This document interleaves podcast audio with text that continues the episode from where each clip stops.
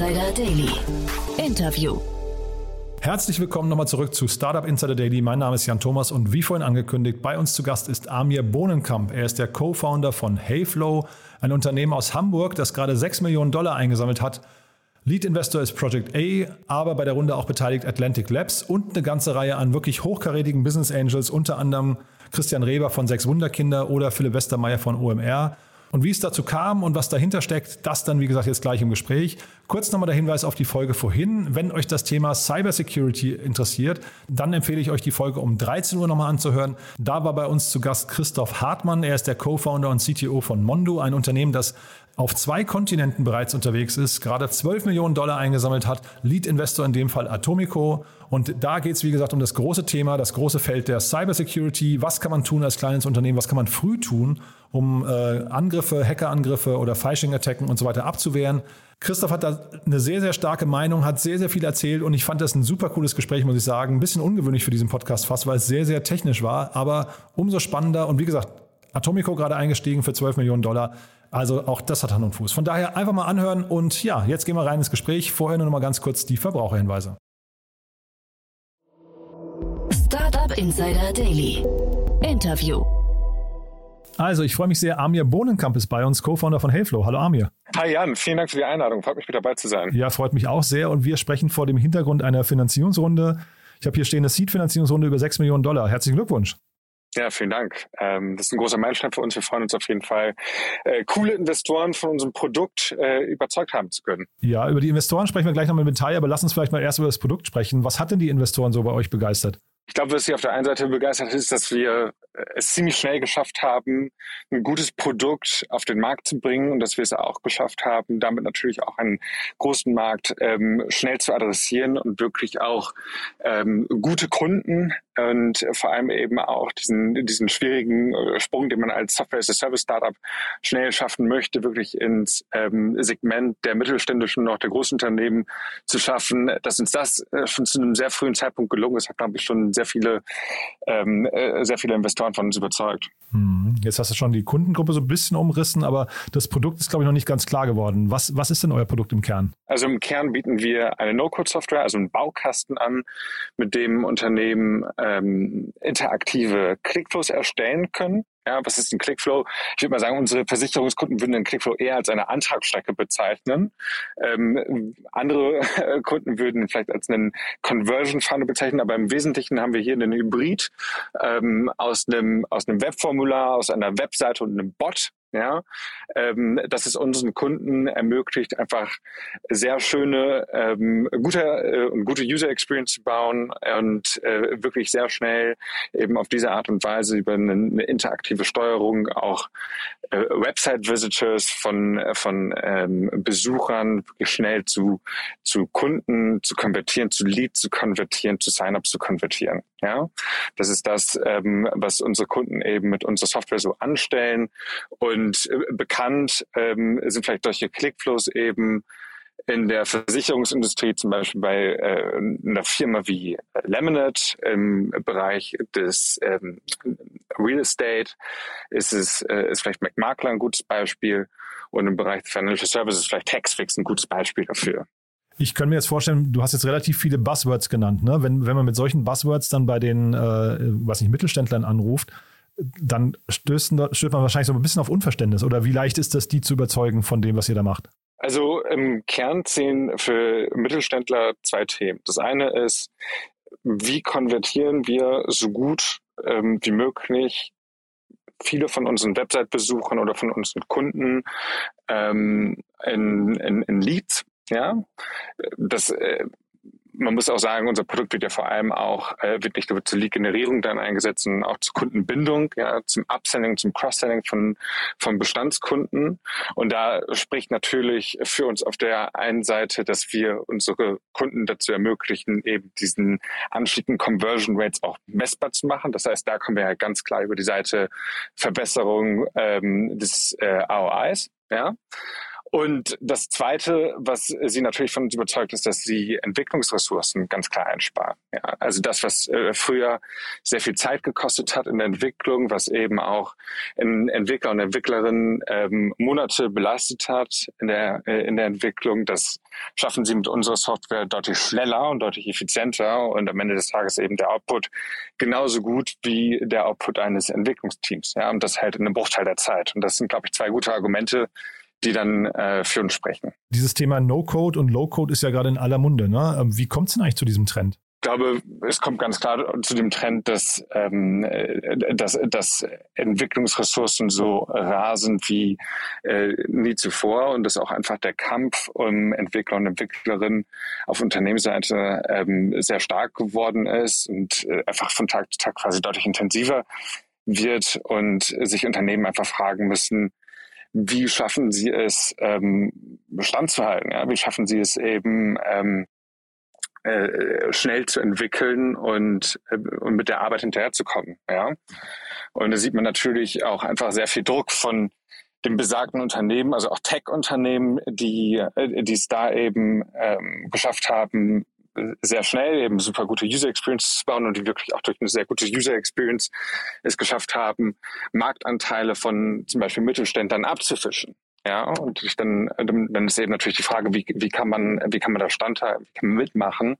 Und ich glaube, das ist so ein großer Aspekt, der natürlich äh, dem Thema No-Code, Low-Code sehr viel Rückenwind gibt, ja, da wirklich schnell nachziehen zu können. Also wenn man sich diesen, wenn man sich diesen Markt jetzt mal anguckt und diese Entwicklung, ähm, wo sind denn die Limitierungen jetzt aus Sicht von No-Code-Anwendungen? Also wie weit, wie weit kann ein Unternehmen, das vielleicht technologisch basiert gebaut wird, dann tatsächlich mit No-Code gebaut werden oder wo braucht man dann trotzdem äh, richtige Programmierer? Ich glaube, das kommt so ein bisschen auf das Unternehmen an. Wenn man quasi at Core ein, ein Service anbietet, ähm, der, ähm, der ein bestimmtes Thema äh, ganz stark vereinfachen soll. Wenn wir jetzt mal als Beispiel nehmen Taxfix, ja, dann könnte man natürlich überlegen, wie das nächste Taxfix auf, auf No-Code oder auf Low-Code gebaut. Das ist natürlich schon eine spannende Frage.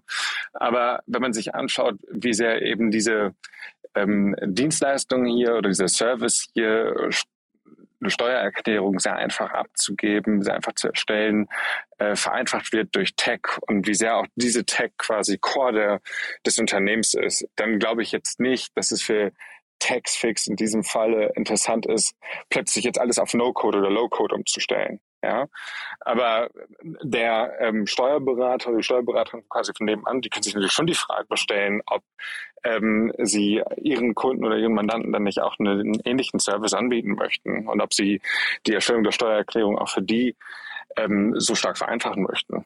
Und wie weit greift jetzt eure Lösung? Also jetzt hast du Taxfix als Beispiel genommen. Äh, ihr seid aber primär im Marketingbereich unterwegs, ne? Genau, wir sind, also wir werden primär Marketingbereich äh, eingesetzt. Eigentlich muss man sagen, tatsächlich ähm, investieren alle unsere Kunden Werbebudget auf die Clickflows, die sie ähm, mit Heyflow erstellt haben. Und insofern haben wir jetzt äh, quasi gerade nicht den, den Kunden mit dabei, der sagt, ich baue jetzt hier das nächste Textfix und baue es ähm, quasi nur auf No-Code. Aber das ist natürlich schon etwas, wo, wovon wir sagen, okay, es ist doch eigentlich mal eine, eine andere, eine interessante Hypothese, eine interessante Vision, da mal in, in die Richtung quasi weiterzudenken und das weiter zu spinnen. Ja? Grundsätzlich gehen wir als Firma quasi immer dahin, wo es besonders komplex wird. Ja, das ist, glaube ich, auch nochmal ähm, die Abgrenzung von No-Code zu einem, was quasi nicht No-Code ist. Ähm, es, es, es geht wirklich darum, komplexe Anwendungen zu erstellen, ja, komplex, komplexe Klickstrecken zu erstellen und und äh, das ist etwas, ähm, was uns einfach extrem viel Spaß macht und was uns sehr stark herausfordert. Ja. Das, macht, ähm, das, das ist quasi genau die Richtung, in die wir gehen möchten als Unternehmen. Das heißt, man differenziert ein bisschen zwischen quasi einem Unternehmen, was jetzt möglicherweise heute erst gegründet wird und vielleicht auf der grünen Wiese ohne Legacy äh, anfängt und jemanden, der schon quasi ein riesengroßes Bestandssetup hat, wo dann vielleicht eher Schnittstellen wichtig sind, ja? Da sind dann auf jeden Fall so äh, äh, Schnittstellen wichtig, klar. Also wenn wir uns jetzt Versicherungskunden von uns angucken, ja, dann äh, geht es da eben darum, wie können wir oder wie können jetzt diese Versicherungskunden schneller Antrag stecken, sagen wir jetzt mal zum Thema Zahnzusatzversicherung. Wir haben jetzt irgendwie das Ziel, möchten jetzt ähm, im Bereich äh, Zahnzusatz, möchten wir dazu gewinnen, möchten wir Marktanteile gewinnen und wir sehen dann, dass es äh, starke Digital Players gibt, die das besonders gut machen und möchten eben genau auf dieses Level kommen. Und dann stellen die sich natürlich schon die Frage, investieren wir jetzt sechs, neun Monate an Entwicklungszeit rein oder ähm, nutzen wir eine No-Code, eine Low-Code-Lösung und ähm, schaffen das einfach einen Bruchteil der Zeit. Ja? Und äh, da spielen dann äh, natürlich schon Schnittstellen äh, eine besonders starke Rolle, besteht ähm, aber natürlich auch hoher Bedarf daran, äh, GDPR, also DSGVO-compliant zu sein. Und das sind dann eben die Themen, auf die es da sehr, sehr stark ankommt, dass eben auch äh, Gott sei Dank die ähm, Grundarbeit, die wir, die wir schon sehr, sehr früh geleistet haben, dadurch, dass wir auch schon sehr früh in diesen Bereichen unsere ersten Kunden gewonnen haben. Du hast am Anfang gesagt, ihr adressiert einen riesengroßen Markt. Wie habt ihr den denn eigentlich umrissen wie, wie, oder, oder definiert? Also wie, das fällt mir ein bisschen schwer, überhaupt zu sehen, wo euer Markt anfängt und aufhört. Wir haben uns eigentlich sehr stark an den Industrien orientiert und an den Unternehmensgrößen, in den, ähm, von den Unternehmen, die bei uns schon Kunden sind und haben das extrapoliert und mal geschaut, wie groß ist dann eigentlich ähm, der, der adressierbare Markt, wenn wir uns quasi diese Lookalikes angucken, ja? Unternehmen, die quasi genauso auch bei uns äh, Kunden sein könnten. Und da haben wir natürlich ähm, schon gesehen, dass wir mit ähm, in dem Finanzbereich sehr viele Kunden haben, wir haben im Versicherungsbereich Bereich viele Kunden. Wir haben tatsächlich aber auch im Recruiting-Bereich sehr viele Kunden. Ja.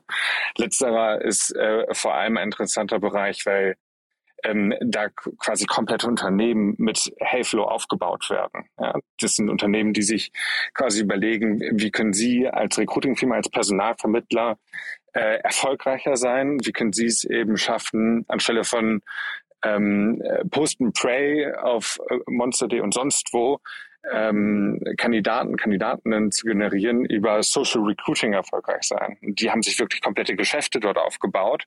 Und das ist natürlich schon sehr interessant, dass das eben ähm, Businesses sind, die sich entweder äh, mittels Heyflow sehr stark weiterentwickelt haben und sehr erfolgreich geworden sind, ähm, aber andere, die auch wirklich äh, quasi neu entstanden sind. Und das ist natürlich etwas, was uns auch total begeistert und total viel Spaß macht, das zu sehen. Und dann lass uns noch mal kurz über eure Runde sprechen. Ihr habt ja eine ganze Reihe an wirklich prominenten Business Angels auch an Bord, ne? Ja, also klar, also es war jetzt natürlich für uns wichtig, auf der einen Seite erstmal mit Project A einen starken Partner zu haben, der die Runde anführt, aber Grundsätzlich ist natürlich auch immer äh, schön, den Rückhalt und auch die Erfahrung von ähm, bekannten Business Angels zu haben und auch von denjenigen zu haben, die sich A, entweder sehr stark in dem Bereich auskennen und da auch eben eine gewisse Brand aufgebaut haben. Das ist zum Beispiel bei Philipp Westermeier beziehungsweise OMR der Fall. Auf der anderen Seite aber auch ähm, Leute mit dabei zu haben, die auch die operative Erfahrung mitbringen, ja, die wirklich schon mehrere Businesses aufgebaut haben und sehr stark sind eben auch darin, Produkte äh, großflächig zu skalieren und auch wirklich schnell aufzubauen. Deshalb war eben auch für uns mit ähm, Christian Reber ähm, ein das war so eine super, super wichtige Figur, die wir unbedingt mit an Bord haben wollten. Und deshalb sind wir extrem dankbar, dass wir da quasi auch schon sehr früh von ihm das Vertrauen bekommen haben. Wenn du Christian Reber sagst und ihr wollt den unbedingt dabei haben, was, was versprecht ihr euch von ihm? Wir versprechen uns von ihm einfach wirklich davon zu profitieren, dass er als jemand, der A, Fundraising extrem gut beherrscht. Ich meine, der hat, ähm, hat wirklich substanzielle äh, Runden hier in, in Europa und Deutschland geraced. Ähm, da eben dieses Feedback von jemandem zu bekommen, der, der auf dieser Ebene sehr gut ist, aber auch B, äh, haben wir mit ihm natürlich auch jemanden dabei, der auf einer Produktebene sehr gutes Feedback geben kann. Und das ist natürlich für uns auch total wertvoll. Ja? Also das sind ja, das ist wirklich ein Mensch, der sich überlegt hat, ähm, wie, ähm, wie baue ich Software so, dass sie hinterher von Millionen von Menschen ähm, genutzt werden kann ohne irgendeine äh, Friktion. Ja? Und das ist natürlich schon ähm, sehr schön, solche Leute mit dabei zu haben, die solche Themen schon äh, unendlich mal äh, durchdacht haben. Zeitgleich ist natürlich aber auch für uns sehr interessant, immer äh, auf der Ebene Feedback zu bekommen, wie baut man eine Organisation aus. Äh, ja, wie du, wir sind aktuell zu siebt und ähm, haben jetzt natürlich ähm, sehr viel Kapital zur Verfügung. Wir haben eine ganze Menge geschafft in einem Team von sieben Leuten, aber für uns ist natürlich auch jetzt sehr wichtig, auf der, auf dieser Ebene weiterzuwachsen und wirklich auch die Organisation vernünftig auszubauen. Und ich glaube, da lernt man natürlich auch am meisten von denjenigen, die es schon in der Vergangenheit gemacht haben. Ist aber sehr ungewöhnlich, ne, mit sieben Leuten so eine Runde zu drehen, oder? Ich glaube, was sehr ungewöhnlich ist, ist so ein bisschen der Erfolg, den wir mit sieben Personen fabriziert haben. Äh, ich das ist, glaube ich, eher das, wie, wie ich es sehe. Wir sind auf der Traction-Seite sind wir sehr weit, auf der Produktseite sind wir extrem weit. Ähm, wir haben einfach nicht so viele Leute mit dabei gehabt, was vor allem daran lag, dass wir ähm, dass wir im letzten Jahr unsere erste Runde eingesammelt haben, ähm, die dann doch verhältnismäßig sehr, sehr klein gewesen ist. Ja, und äh, jetzt haben wir natürlich deutlich mehr Kapital zur Verfügung und können entsprechend auch etwas äh, aggressiver sein, was den Ausbau des Unternehmens auf der Personalseite angeht. Genau. Und letzte Runde, und das war auch die Brücke zu Project A vielleicht nochmal. Ihr habt Atlantic Labs auch an, an Bord, ne? Und äh, im Prinzip habt ihr mit Project A und Atlantic Labs zwei der Investoren, die momentan in der deutschen Startup-Szene, ich weiß nicht, da gibt es vielleicht in den Top 5 oder so äh, spielen, äh, was das Thema Kapital und, und äh, also Kapital raisen und, und auch große Investitionsrunden. Ne? Atlantic Labs mhm. ist bei Gorillas mit drin, Project A hat irgendwie ich weiß nicht, Trade Republic, Spriker und so weiter, Krü. Also da, da habt ihr im Prinzip zwei so wirklich so Leuchtturminvestoren dabei. Wohin tragen die euch denn noch? Also wie groß kann das Ganze mal werden? Ich glaube, insgesamt sind wir sehr ambitioniert, was, was, was das ganze Thema Größe angeht des Unternehmens. Aber ich glaube, wir messen unseren Erfolg jetzt nicht äh, zwangsläufig daran, äh, wie, wie viel Kapital wir einsammeln und wie große Finanzierungsrunden wir drehen und wie viel, ähm, was für einem Zeitabstand wir drehen, sondern wir möchten hier wirklich nachhaltig Wert schaffen mit unserem Produkt. Ja, und ähm, Unternehmen bauen, das sich auch einfach in, in Hamburg, aber auch international als äh, Arbeitgeber etablieren kann. Und für uns natürlich wichtig, Leute mit dabei zu haben, und die haben wir mit Project A und mit ähm, Atlantic Labs mit dabei, die eben auch so groß denken und die vielleicht sogar an manchen Stellen ein bisschen größer denken als wir und sagen, hey, ähm, das, da geht noch was, ja, und das ist, glaube ich, der Ansporn, den wir, den wir gerne haben. Das ist der Input, den wir gerne bekommen. Und insofern glauben wir schon daran, dass es halt sehr, sehr groß werden kann, klar. Und dann zum Schluss nochmal, weil du gerade sagst, Arbeitgeber, ihr sucht wahrscheinlich jetzt auch Leute, ne? Ja, wir suchen Leute, deshalb, ähm, was wir, was ja wirklich cool ist, und du sagtest gerade, wir sind eine untypisch kleine Firma dafür, dass wir, ähm, dass wir jetzt auch schon äh, wirklich äh, viel Kapital eingesammelt haben und dass wir auch ähm, ein sehr starkes Produkt haben und auch auf der Umsatzseite ähm, recht weit sind. Aber ich glaube, für uns ist es halt äh, wirklich ein fundamentaler Teil gewesen, dass wir, dass wir sehr früh ein Team aufgebaut haben, das wirklich komplett zusammenhält und das wirklich auch es geschafft hat, ähm, auch durch nicht so einfache Zeiten zusammenzugehen. Ja, du musst dir vorstellen, wir sind ja als Firma ähm, quasi in, zur Corona-Hochzeit gegründet worden, äh, als es gerade so richtig losging. Und das war für alle nicht einfach. Und es war auch natürlich eine kleine Achterbahnfahrt. Und am Ende des Tages hat sich hier aber auch einfach so ein richtig äh, ähm, harter Kern herausentwickelt. Und äh, wir sind unfassbar stolz darauf, was wir hier für Leute äh, wirklich an Start gebracht haben und was sie auch alles geleistet haben. Das ist ähm, ein, ein wahnsinniger Teamerfolg und natürlich ist es für uns jetzt auch äh, extrem wichtig, darauf aufzusetzen und weiterhin äh, super Leute davon zu überzeugen, in, in diesem super interessanten Bereich auch äh, eine große Company aufzubauen. Und entsprechend, äh, egal ob äh, Designerin oder Customer Success oder Sales oder Produkt oder Engineering, ähm, wir unterhalten uns mit jedem gerne und wir sind extrem dankbar für, für, für, für jede Nachricht und für jedes Interesse an Heyflow und freuen uns über den Austausch mit jedem Einzelnen. Also man findet euch oder dich auch speziell auf LinkedIn, aber wir verlinken das auch nochmal in den Show Notes. Also wer sich dafür interessiert, äh, kann sich dann gern bei euch melden.